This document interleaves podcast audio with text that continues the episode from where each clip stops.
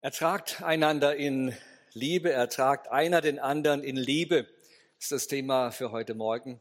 Darauf gekommen bin ich erst im Laufe dieser Woche, weil wir am Dienstag zusammen waren im Stab und in der Mitarbeiterbesprechung und beim geistlichen Impuls morgens war das auch äh, der, das, der Vers, das Thema, das eingebracht wurde. Und ich dachte, gut, das passt zusammen. Das passt auch zu dem, was wir eben gehört haben. Und da machen wir heute morgen ein Thema drüber. Ertragt einer den anderen in Liebe, was ja einerseits mit der Ehe zu tun hat, wo wir heute auch einen Schwerpunkt legen, aber was natürlich auch eine ganz allgemeine Aussage ist. Ertragt einer den anderen in Liebe. Ich habe dann Daniel gebeten, er soll vielleicht so ein, Smiley drauf machen. Eigentlich ein Smiley, er hat dann ein bisschen was anderes drauf gemacht, weil wenn man so ein Wort hört, dann denkt man, oh Mann, ertragt einer den anderen in Liebe. Das sind ja so, so Sätze, so Aussagen, ja, das, das weiß man doch, dass wir alle ein bisschen nett zueinander sein sollen. Vielleicht noch ein bisschen netter, als wir sowieso sind. Also das wäre, das wäre die, ist das tatsächlich die Herausforderung, seid nett zueinander, ertragt einer den anderen. Ach, macht mir doch nicht so viel Stress, seid schön artig miteinander, sagen die Eltern dann zu ihren Kindern um einfach auch vielleicht weniger Ärger, weniger Stress, weniger Herausforderungen zu haben.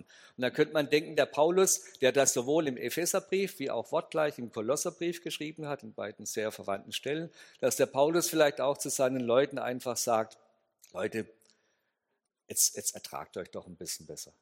Es geht doch ein bisschen liebevoller miteinander um, dann wird das ganze Leben ein klein wenig einfacher. Und ähm, darum soll es am Morgen nicht gehen. Es geht also nicht um einen Ratgeber, wie das Leben ein wenig leichter werden kann, wenn das dann nachher dabei rumkommen sollte, dass jemand sagt, okay, dann nehme ich was mit, ganz in Ordnung, das ist okay, aber das ist nicht das eigentliche Anliegen. Natürlich liegt es wahrscheinlich in unser aller Interesse, im menschlichen Interesse, dass wir ein Interesse daran, haben, dass das Leben gelingt, dass es miteinander gelingt, dass die unterschiedlichen Beziehungen und Ebenen, in denen wir leben, möglichst reibungslos und rund laufen. Das ist schon unser Interesse. Und irgendwie versuchen wir ja das auch so zu regeln mit allen Möglichkeiten, die wir haben, guten, vielleicht auch weniger guten, um da einfach gut durchzukommen. Aber so sehr das menschliches Interesse ist, nehmt einander an, einer den anderen in Liebe. Was ist eigentlich das Interesse der Schrift, wenn es um dieses Thema geht? Was steckt dahinter, wenn Paulus, der ja mehrfach davon schreibt, wenn ihm das so sehr wichtig ist? Was ist das Interesse der Schrift? Ich möchte es mal mit meinen Worten so formulieren. Wie kommt die Liebe, die Gott selber ist? Denn das wissen wir ja, das hat schreibt der Apostel Johannes in seinem ersten ähm, Brief und sagt, Gott ist die Liebe. Gott ist die Liebe. Und dann fährt er fort und wer in der Liebe bleibt, der bleibt in Gott und Gott in ihm. Das sind ganz starke Worte. Und die Frage ist also die, wie kommt die Liebe, die Gott selber ist, wie kommt sie einerseits in unser Leben und durch uns in unsere Welt? Es geht also um die Liebe, die Gott selber ist und wie wir Menschen mit dieser Liebe so verbunden sind, dass sich diese Liebe in unserem Leben, und sei es auch nur ganz gering, auswirkt, widerspiegelt und etwas verändert, etwas mit uns macht, mit unseren Beziehungen und mit dem, wie wir unterwegs sind. Dass dabei vielleicht auch für mich selber oder für uns in unseren Beziehungen was Positives rüberkommt, was Gutes rüberkommt, das ist völlig in Ordnung. Aber ich denke, das ist eher ein Nebeneffekt von dem, was der Hauptgedanke ist, dass Gott, der die Liebe selbst ist, dass wir so mit ihm verbunden sind, dass da eine Auswirkung da ist, eine Wirkung und dass sich das ausbreitet in uns und durch uns und dass einfach das Kreise zieht.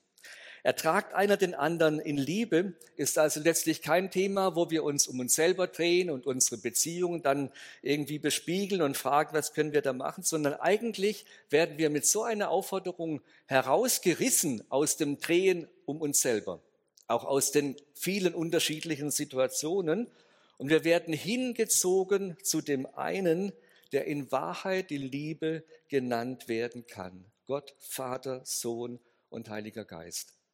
Und um dieses Ziehen, das wünsche ich mir, dass das heute Morgen ein bisschen so spürbar wird in unseren Herzen, wie immer wir hier sitzen.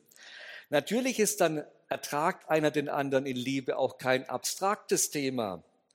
Da geht es ja immer auch um uns, um, um konkrete Lebenssituationen und man muss es auch wieder und darf es und soll es hineinbuchstabieren in den Alltag, in die kleine Münze.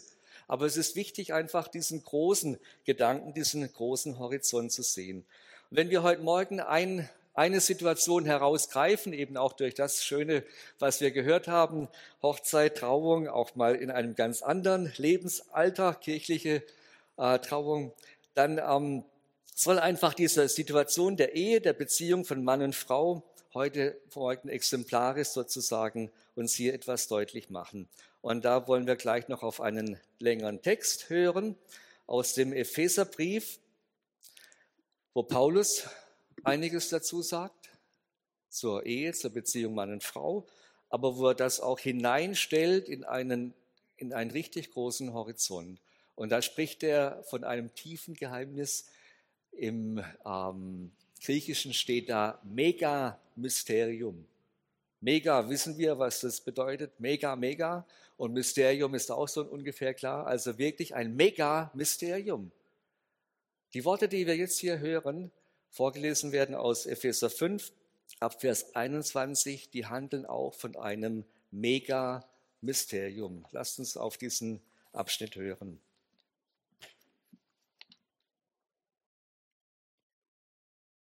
Ordnet euch einander unter Tut es aus Ehrfurcht vor Christus. Ihr Frauen, ordnet euch euren Männern unter. Ihr zeigt damit, dass ihr euch dem Herrn unterordnet. Denn der Mann ist das Haupt der Frau, genauso wie Christus das Haupt der Gemeinde ist. Er, der sie errettet und zu seinem Leib gemacht hat, und wie die Gemeinde sich Christus unterordnet, so sollen sich auch die Frauen ihren Männern in allem unterordnen.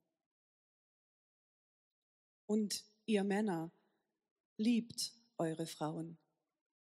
Liebt sie so, wie Christus die Gemeinde geliebt hat. Er hat sein Leben für sie hingegeben, um sie zu seinem heiligen Volk zu machen. Durch sein Wort hat er den Schmutz ihrer Verfehlungen wie in einem reinigenden Bad von ihr abgewaschen. Denn er möchte sie zu einer Braut von makelloser Schönheit machen, die heilig und untadelig und ohne Flecken und Runzeln oder irgendeine andere Unvollkommenheit vor ihn treten kann. Genauso sind nun auch die Männer verpflichtet, ihre Frauen zu lieben und ihnen Gutes zu tun, so wie sie ihrem eigenen Körper Gutes tun. Ein Mann, der seine Frau liebt und ihr Gutes tut, tut sich damit selbst etwas Gutes. Schließlich hat noch nie jemand seinen eigenen Körper gehasst. Vielmehr versorgen wir unseren Körper mit Nahrung und pflegen ihn genau wie Christus es mit der Gemeinde macht, mit seinem Leib, dessen Glieder wir sind. Deshalb, so heißt es in der Schrift, wird ein Mann Vater und Mutter verlassen und sich mit seiner Frau verbinden, und die zwei werden ein Leib sein. Hinter diesen Worten verbirgt sich ein tiefes Geheimnis. Ich bin überzeugt, dass hier von Christus und der Gemeinde die Rede ist. Doch die Aussage betrifft auch jeden von euch ganz persönlich. Jeder soll seine Frau so lieben, wie er sich selbst liebt. Und die Frau soll ihrem Mann mit Ehrerbietung begegnen. Vielen Dank. Soweit Paulus. Man denkt, oh Mann, Paulus, du warst doch auch selber überhaupt nicht verheiratet. Und dann bringt er hier solche Worte Und wenn man die dann hört und liest, dann geht man auch, ja, veraltet vielleicht oder ein bisschen aus der Zeit gefallen. Passt das denn in unsere Zeit tatsächlich hinein? Ist das noch ein Text für heute? Einer der großen Pastoren unserer Zeit, der in einer der modernsten und pulsierenden Städten dieser Welt lebt, in New York, und dort eine richtig große Gemeinde aufgebaut hat, ist Timothy Keller. Und für ihn ist Epheser 5 und diese Stelle, dieses Kapitel, eines seiner Lieblingstexte in der Bibel. Und zusammen mit seiner Frau hat er auch ein Buch geschrieben, also die haben sich richtig an diesen Worten, an diesen Texten abgearbeitet. Es ist ein Ehebuch, es heißt einfach Ehe, Gottes Idee für das größte Versprechen des Lebens. Es ist nach wie vor eines der besten Bücher, was es zum Thema Ehe gibt. Also ihr dürft gern den Bücherladen stürmen. Da steht viel, viel Gutes drin. Ausgehend von diesem Text, den er dort auslegt. Und weil das nach wie vor zum Besten gehört, was man da, was es da zu lesen gibt, möchte ich heute Morgen einfach ein paar Kerngedanken weitergeben. Und wie gesagt, es ist da hier von einem großen Geheimnis die Rede. Einerseits vom Miteinander Mann und Frau, von Beziehungen, einerseits, andererseits in ganz großen Zusammenhängen drin. Aber wenn wir beginnen und einfach diesen Ehesituationen, die Paulus hier anspricht, vor Augen halten, dann sind da ein paar Dinge drin, wo man, ja, wo man wirklich herausgefordert ist und wo man sich fragt, wie kann man denn sowas, was hier dargestellt wird, überhaupt leben? Wie ist das überhaupt möglich, dass Mann und Frau so gegenseitig miteinander umgehen? Wo appelliert, wohin appelliert Paulus? Wo kommt die Kraft her? Wo kommt die Motivation her? Wo kommt überhaupt das Leben her, dass man das so gestalten kann oder auch wagt vielleicht so zu gestalten, wie Paulus hier vorschlägt? Weil es ja auch, und das sind ja die Worte, die uns da auch ein bisschen aufstoßen, wenn es um Unterordnung, wenn es um Haupt geht, wenn es um ja, gegenseitige Zuordnung geht, dann ist das ja nicht so einfach. Was ist da, was steckt da dahinter? Und gibt es da vielleicht auch ein Vorzeichen oder vielleicht sogar auch eine Voraussetzung, mit der man allererst an einen solchen Text oder an solche Worte herangehen kann und sagen, ja, die sind auch was für uns, für mich persönlich oder für unsere Ehe, für unsere Beziehung. Und ich denke, ja, die gibt es. Und die wird nämlich im Zusammenhang dann deutlich, wenn man eben noch ein paar Verse vorher lesen würde aus dem Epheserbrief, dann kommt Paulus direkt davon her, dass er unmittelbar zwei, drei Sätze vorher sagt, lasst euch erfüllen mit dem Heiligen Geist. Lasst eine Grundmelodie der Freude, der Dankbarkeit, der Ermutigung dessen, was, was Gott in eurem Leben getan hat, lasst das in eurem Leben da sein. Seid erfüllt, lasst euch erfüllen vom Geist Gottes. Wir kennen diese, diese, ähm, diese Worte, also äh, gebt sorgfältig Acht darauf, wie ihr lebt, nutzt die Zeit, kauft die Zeit auf, aus, betrinkt euch nicht mit Wein, sondern lasst euch erfüllen mit dem Geist Gottes. Und nachdem er dies gesagt hat, dann kommt er praktisch in eine Situation hinein, wo es ums Zusammenleben geht, um das Miteinanderleben geht. Und es ist klar, dass dies das Vorzeichen ist. Dass es darum geht, dass hier Menschen da sind, die erfüllt sind mit dem Geist Gottes, wo etwas anderes in ihrem Herzen lebt, wo etwas da ist, was er dann im Kolosserbrief, das ist dann die Parallelstelle, wo eigentlich der gleiche Inhalt und oft auch die gleichen Worte benutzt werden. Aber da sagt er nicht, lasst euch ähm, erfüllen mit dem Geist, sondern da spricht er davon, dass das Wort des Christus reichlich in uns wohnt. Lasst die Worte des Christ, Christi reichlich unter euch wohnen, in euch wohnen. Das ist dann praktisch eine Parallelstelle, die sich gegenseitig ergänzt, weil was ist das Wort des Christus? Es ist das Evangelium, es ist die gute Nachricht, die auch hier drin steht, dass Christus selber für seine Gemeinde und das heißt dann aber auch für jeden Einzelnen sich hingegeben hat. Es ist das Evangelium der Gnade, es ist das Evangelium der Liebe, es ist das Evangelium der bedingungslosen Zuwendung Gottes zu dieser Welt in Jesus Christus. Das ist das Wort Christi. Und lasst euch erfüllen mit dem Heiligen Geist, heißt nichts anderes als dass dieses Evangelium reichlich, also überströmt, dass das unsere Herzensmelodie ist, dass das etwas ist, was uns persönlich erreicht hat und ausfüllt und etwas ist, was dann sogar auch überströmen darf. Also es geht darum, es gibt ein Vorzeichen, mit dem man allererst auch an so einen Text oder an die Herausforderung herangehen kann. Und dieses Vorzeichen ist, dass das Wort des Christus, das Evangelium, reichlich in unseren Herzen wohnt. Und das ist identisch, das ist mit anderen Worten ausgedrückt, dass der Heilige Geist uns erfüllt, dass wir erfüllt sind vom Heiligen Geist. Und wir haben eine wunderbare Serie gehört im Mai über Heiliger Geist und seine Wirkung, sein Wesen, das, was er in uns tun will. Und das zielt letztlich, letzten Ziel ist darauf hin, dass wir Menschen werden, die liebesfähig sind, liebesfähiger werden, immer mehr. Also es gibt eine Heraus, es gibt ein Vorzeichen, eine Voraussetzung, ohne die geht's nicht. Sonst wäre das nur ein Appell und das fällt auch sofort wieder weg.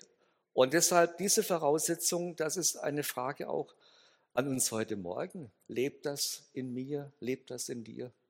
Ist das etwas, ist dieses Wort Christi, ist der Heilige Geist etwas, was in dir lebt?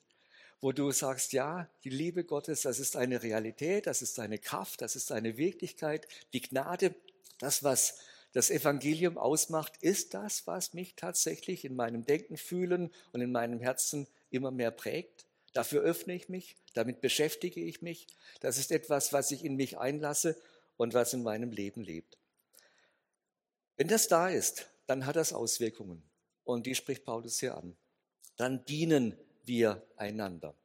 Dann dienen wir einander in den unterschiedlichen, ja, auch Rollen, auch in den unterschiedlichen Geschlechtern, die hier angesprochen werden, als Mann und Frau. Dann dienen wir einander. Wir dienen einander aus dem Geist des Evangeliums heraus. Und das ist auch etwas, was Timothy Keller ähm, auf, auf, auf einen Kern bringt, wenn er sagt, das Evangelium es unterspült einerseits unsere Selbstzentriertheit, unsere Ich-Sucht, wie wir auf uns fixiert sind, und befreit uns gleichzeitig auch zum Dienen füreinander da zu sein.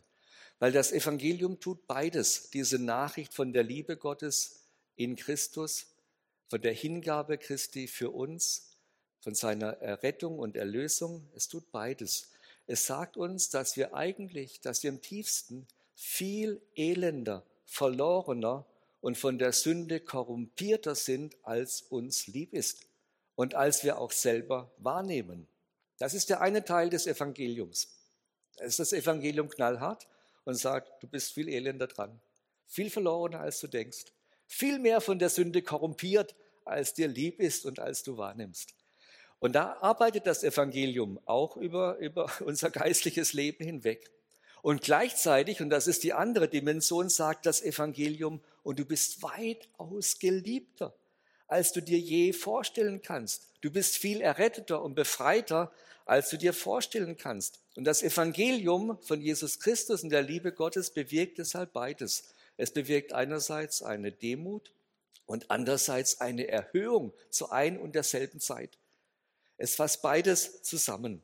Und wenn dieses Evangelium in unserem Herzen wirklich drin ist und lebt, dann befähigt es uns, miteinander auf eine bestimmte Weise umzugehen. Und die beschreibt Paulus hier im Beispiel von Mann und Frau und sagt, es ist einerseits so, dass dann die, die Frau auch die Möglichkeiten hat, die, die, die Rolle des Mannes als Haupt auch zu unterstützen und hier Freiraum zu gewähren, hier etwas, etwas zuzusprechen, etwas, ja, vielleicht auch auch ein Stück abzugeben. Und andererseits ist da der Mann, der antwortet darauf, eben nicht verantwortungslos, sondern mit einer Christusgemäßen Leiterschaft, mit Hingabe, die bereit ist, eher für den anderen zu sterben und sich einzusetzen, als sich selber durchzusetzen und auf Kosten des anderen zu leben. Also hier werden dann auch unterschiedliche Rollen beschrieben. Und ich gehe da, also wenn man dieses Buch liest, dann spürt man auch ähm, bei den beiden, die ja auch moderne Menschen sind. Die Kathy Keller, die Frau vom Timothy, hat die gleiche Ausbildung, hat auch studiert und äh, war, ist eine ganz moderne Frau und sagt, bei so einem Text kriegt sie schon die große Herausforderung, weil sie fragt sich dann, was ist hier wirklich meine Rolle? Und sie haben sich verpflichtet in ihrer Ehe und gesagt, wir wollen das versuchen, dass wir uns gegenseitig praktisch das, was das Evangelium sagt, auch in unserer Ehebeziehung nachspielen. Was sagt das Evangelium? Es sagt, dass Jesus, der Sohn, sich hat senden lassen von Gott dem Vater. Und dass er sozusagen ja, darauf eingegangen ist, auf das, was der Vater dem Sohn gesagt hat. Geh in diese Welt. Und das ist der Weg auch letztlich hin, sogar ans Kreuz für die Erlösung dieser Welt. Da war ein Stück weit auch Unterordnung, trotz allem, Vater und Sohn. Der Sohn hat, an anderer Stelle im Evangelium heißt es, der Sohn tut, was er den Vater tun sieht. Also da ist ein, eine, eine, ein Empfangen und ein Annehmen auch von einer bestimmten Rolle. Und gleichzeitig ist die Gewissheit beim Sohn da, dass der Vater im Himmel, dass, dass der es gut meint, in jeder Hinsicht mit ihm und mit dem, was aus diesem Weg, aus dieser Sendung kommen soll. Und ähm, Kathy und Timothy Keller sagen, eigentlich geht es darum, dass wir ein Stück weit in unseren Beziehungen dieses Evangelium nachspielen, nachstellen, versuchen auch zu leben.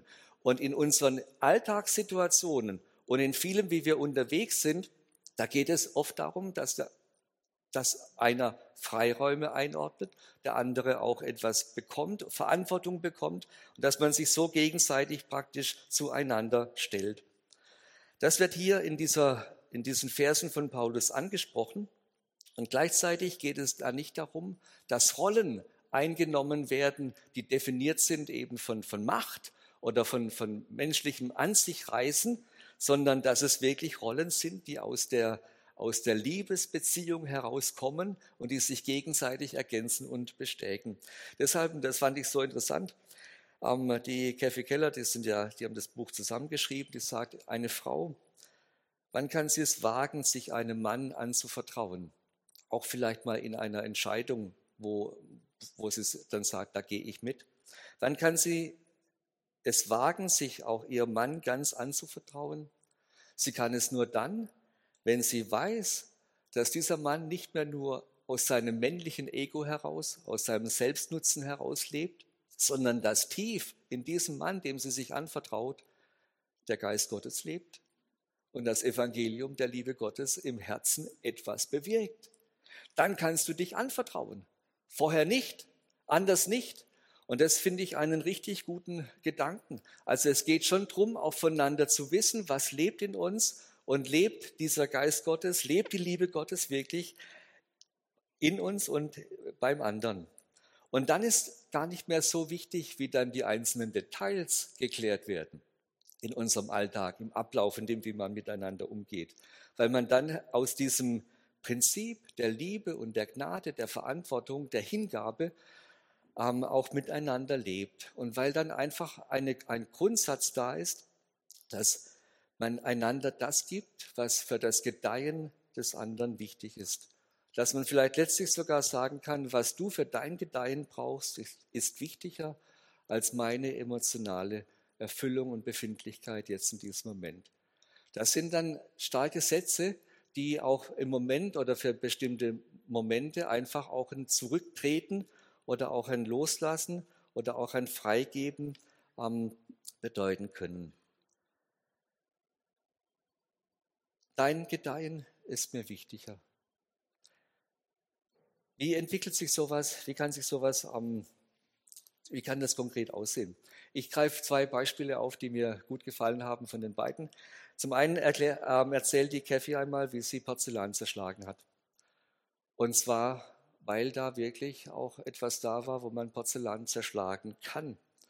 Als nämlich ihr Mann ähm, die Aufbauarbeit in New York angefangen hat in den 90er Jahren, neue Gemeinde gegründet und da begonnen hat mit der Arbeit, da war das ein Fass ohne Boden. Und das gilt einerseits auch für Pastoren wie für jede andere beruflichen Herausforderung ganz sicher auch.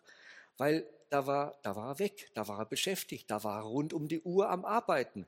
Da war für die Familie, die sie bereits hatten, für die drei Kinder, da keine Zeit mehr da. Und da hat sie über Monate, über längere Zeit gesagt, du, das geht nicht mehr so lang gut. Ja, noch, noch ein Jahr, ich muss noch irgendwo, da muss noch was erarbeitet werden, da ist noch was dran. Nach einem Jahr wird es dann besser, dann trete ich zurück, dann kommen die Freiräume. Nach einem Jahr war es eben nicht so. Und dann hat sich das hingezogen und es ging einfach immer seinen alten Trott. Und er war praktisch einfach weg. Und eines Tages, als er nach Hause kommt, da sitzt sie da und zerschlägt mit dem Hammer das Porzellan ihres Hochzeitsgeschenkes oder was sie sich da gekauft haben. Und da war natürlich der, der, der Timothy, ähm, da war schon ein bisschen aus dem Häuschen. Was machst du da? Und dann hat sie ihm erklärt, also es war, das war nicht nur ganz Wut, es war dann schon auch ein bisschen Rationalität mit dabei. Sie hat erklärt, das ist, du hörst mir nicht zu. Du merkst gar nicht, wie du die Familie und alles kaputt machst, wenn das so weitergeht. Und wie soll ich dir das klar machen? Das, was hier passiert, das ist das, was du machst. Du schlägst im Grunde die Ehe oder diese Situation kaputt. Das hat sie ihm demonstriert. Das war in dem Moment, als er dann kam und da, da, die, die äh, Sachen kaputt gehen, war das natürlich herausfordernd. Aber es war das Momentum, wo er kapiert hat, was wirklich auf dem Spiel steht. Und deshalb heißt eben die Rolle der Frau nicht, dass sie sich irgendwo, das meint auch Paulus nicht, dass sie sich in alles fügt, was da passiert, sondern da muss ja auch etwas mal gesagt werden, vielleicht auch sehr deutlich gesagt werden. Übrigens hatten wir Freunde in Stuttgart in der alten Gemeinde, äh, früheren Gemeinde, die ähm, haben uns erzählt, dass sie ab und zu tatsächlich auch mit dem Geschirr geworfen haben. Kann ich mir vorstellen bei Ihnen. Ähm, wir selber haben es noch nicht probiert, irgendwie, ähm, aber ähm, muss auch nicht sein. Also man muss weder Geschirr kaputt machen, noch muss man irgendwo damit werfen. Aber es muss deutlich sein, dass ähm, dass man auch sagt, was Sache ist. Und das dürfen beide tun. Und das darf vor allen Dingen auch die Frau tun. Und dann gab es eine andere Situation, auch die fand ich sehr spannend und lehrreich oder als Beispiel wahrzunehmen. Das war nämlich die Entscheidung tatsächlich als Familie von einer ländlichen ähm, Arbeitsstelle, Gemeindenstelle, wo alles gut war, wo die drei Kinder, die, die Jungs, die Wilden, ihren Platz hatten, wo sie ihren Freiraum hatten, umzuziehen nach New York, Manhattan, in die Großstadt hinein und in eine Situation, die eigentlich für die Familie alles andere als gut ist. Und da hat die, die Frau gesagt, das, das will ich nicht. Also das, da habe ich meine Zweifel, ob das gut ist. Ich weiß nicht, ob das passt. Und sie hat gesagt, nee, da will ich eigentlich nicht hin. Und dann hat ähm, Tim gesagt, gut, wenn das so ist, dann, dann gehen wir da nicht hin. Wenn du nicht willst, dann werden wir nicht gehen. Und dann hat Käfig gesagt, das wird jetzt dir so passen, die Entscheidung auf mich abzuwälzen, damit du nicht die Verantwortung hast. Du hast den Ruf bekommen, du bist das Haupt. Wenn du meinst, dass das mit der Gemeinde dort, mit dem, was da ist, richtig ist, dann übe deine Führungsrolle aus und triff die Entscheidung. Du bist jetzt derjenige, der hier die Blockade lösen muss und hinstehen und die Entscheidung treffen. Und da spürt man diese Zuordnung, dieses Gönnen dem anderen, du hast jetzt die Rolle als Haupt, als sozusagen auch eine Leitungsrolle, eine Verantwortung zu übernehmen. Er hat sich entschlossen, die, das wahrzunehmen und das ist zum Segen geworden. Aber das hätte auch anders ausgehen können, wäre dann auf andere Weise wahrscheinlich auch irgendwo gut gegangen. Aber diese Arbeit von Redeemer in New York ist heute ein Segen nicht nur für die Stadt, sondern auch weltweit, wenn man die Impulse, wenn man die Bücher und all das, was da zustande kam, auch bedenkt. Also man spürt, es sind einfach Situationen, wo man nicht einfach sagen kann, das geht immer so oder so, sondern man denkt und entscheidet und lebt aus der Fülle des Geistes, aus der Leitung des Geistes heraus und aus dem, was das Evangelium im Herzen mit einem macht. Aus dem heraus ist man unterwegs, kein blinder Gehorsam, aber eben aufeinander bezogen zu sein, auch vielleicht in unterschiedlichen Rollen. Und das nennt Paulus hier ein Megamysterium. Das Megamysterium der Ehe, das ist nicht die Ehe an sich, sondern diese Bezogenheit aufeinander, er sagt, tu du für deinen Ehepartner das, was Gott für dich in Jesus Christus getan hat. Tu du für deinen Ehepartner das, was Gott für dich in Jesus Christus getan hat. Das ist das eigentliche Megamysterium. Und da kann man wahrscheinlich knabbern und lernen sein Leben lang. Und das soll der letzte Gedanke nochmal das abrunden. Das ist nämlich die Frage auch nach dem großen Ziel und Zweck eben auch dieser Ehe jetzt als, als Momentaufnahme der Beziehung für heute Morgen, als beispielhaft. Was ist der, der große Sinn und Zweck? Dass wir einander, dass Mann und Frau einander helfen sollen, zu den herrlichen neuen Menschen zu werden, die wir durch die Gnade Gottes in Jesus schon sind. Die neue Schöpfung, die Gott uns versprochen hat. Da ist ja etwas unterwegs. Da hat Paulus dann im ganzen Epheserbrief davon geredet, dass es da einen neuen Menschen gibt im Glauben, in der Beziehung zu Jesus. Dieser neue Mensch ist natürlich immer noch eine Baustelle, keine Frage. Auch wenn er neu geworden ist und wenn die Liebe Gottes und Gnade Gottes und der Geist auch schon ein Stück in uns lebt, wir bleiben Baustelle unser Leben lang. Aber wir sind unterwegs und auf der Baustelle entsteht etwas. Wir sind unterwegs zu einem Ziel. Und wenn man so miteinander unterwegs sein kann, dass man sagt, du, ich sehe, da hat Gott was mit dir vor. Und das begeistert mich. Gott ist am Weg in deinem Leben und ich möchte ein Teil davon sein. Ich möchte Weggefährte sein und diese Reise mitzubegleiten. Dann ist das eine ganz andere Einstellung und Haltung zueinander. Und ihr Lieben, das gilt natürlich nicht nur für die Ehe. Das ist ja dieses Megamysterium, das Paulus sagt, das gilt auch für Christus und die Gemeinde, das gilt dann auch für die Gemeinde und die Welt, das gilt eigentlich für alle Lebenssituationen, wo wir unterwegs sind, dass wir dann auch spüren, Gott ist am Weg im anderen Menschen, egal wie sehr er Baustelle ist, und ich darf da beitragen. Und ich soll da beitragen. Je nachdem eben die, nach diesem Prinzip heraus auch manchmal knallharte Kante geben und sagen, so nicht oder auf der anderen Seite auch unterstützen und mittragen. Aber sehen, Gott hat ein großartiges Weg durch das Evangelium. Nochmal die Erinnerung, dass uns beide Seiten zugleich zeigt, wie verloren wir sind und wie, wie sehr wir Baustelle sind und gleichzeitig verheißt, wie sehr wir berufen sind zu einem Neuen, was entsteht und was eben vollendet wird vor dem Thron Gottes. Und da sind wir beteiligt, da sind wir miteinander unterwegs, das ist der Reichtum unserer Beziehung. Michelangelo hat einmal eine, ähm, die, die David-Statue, Skulptur geschaffen, die ist ja vielen bekannt. Eine wunderbare Skulptur, die er gemeißelt hat und er hat, wurde gefragt, wie er die geschaffen hat. Und er soll geantwortet haben, ich habe in den Marmor hineingeschaut und dann alles weggemeißelt, was nicht David war. So ist dann diese Skulptur sozusagen entstanden. Und das wäre eigentlich dieser Gedanke, den Paulus hier auch anspricht. Wer einen Ehepartner sucht oder wie man unterwegs ist, da geht es ja nicht darum, den perfekten Menschen zu suchen, sondern eine Vision, eine Vorstellung zu haben, was Gott im Leben des anderen tun kann und tun will. Und dass wir immer unterwegs sind. Und dass auch dann, wenn wir hier keine perfekten Davids oder, oder, oder, oder, oder, oder ja, fällt mir gar kein Frauenname ein, sind, dann ähm, dann sind wir doch unterwegs und werden hier ein Stück weit umsetzen können, aber das letzte Ziel steht noch aus. Und letztlich heißt es eben, einander annehmen, in der Liebe vom letzten her zu denken. Wir gehen auf ein Ziel zu und da ist Gott am Arbeiten in jedem von uns. Und wir sind gegenseitig Vehikel und Fahrzeuge, um dazu beizutragen, was Gott im Leben des anderen tun kann. Gerade in der Ehe, aber auch darüber hinaus. Und das gilt für alles, wie wir unterwegs sind. Wir sind, wenn wir im Evangelium leben und das Evangelium in uns lebt und der Geist Gottes, sind wir letztlich Vehikel und Werkzeuge, um diese Liebe Gottes und das, was er tun will, in dieser Welt ein Stück mit zu transportieren. Also es geht um viel mehr als um Wohlbefinden. Es geht um viel mehr als nur ein bisschen nett zueinander zu sein.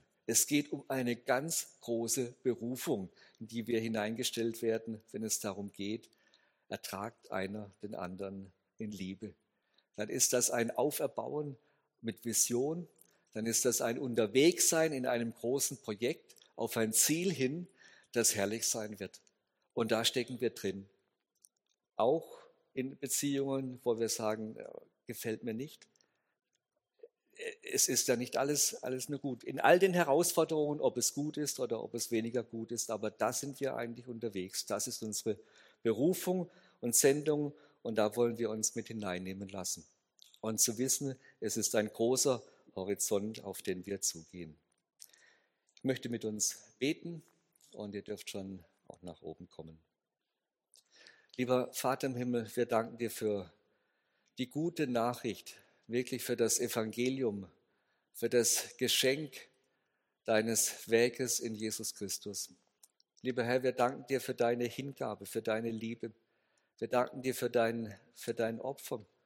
Wir danken dir für deine Vision über dem Leben der Gemeinde, über dem, was Gemeinde insgesamt ist, aber auch jeder Einzelne. Wir danken dir, dass du eine Sicht hast und dass du daran arbeitest, dass etwas rein wird, fleckenlos, ohne Makel, dass du unterwegs bist auf der Baustelle Gemeinde und auch auf der Baustelle unseres Lebens, auch auf den Baustellen unserer Ehen oder unserer Beziehungen, in denen wir sind. Herr, wir möchten uns ausstrecken und neu bitten, erfülle uns mit deinem guten Heiligen Geist. Heiliger Geist, wirke du in uns und lass wirklich dieses Licht des Evangeliums immer mehr hineinleuchten in mein und in unsere Herzen etwas bewirken, was dann auch wieder nach außen strahlt. Danke, Herr, für deine Berufung. Danke für deinen Reichtum deiner Gnade, dass bei dir die Fülle ist und dass das ausreicht, auch in die Situation hinein, in denen wir jetzt gerade stehen und wo jeder seine Herausforderung oder auch seine, seine Freuden hat. Danke, Herr, dass wir in deiner Hand sind. Amen.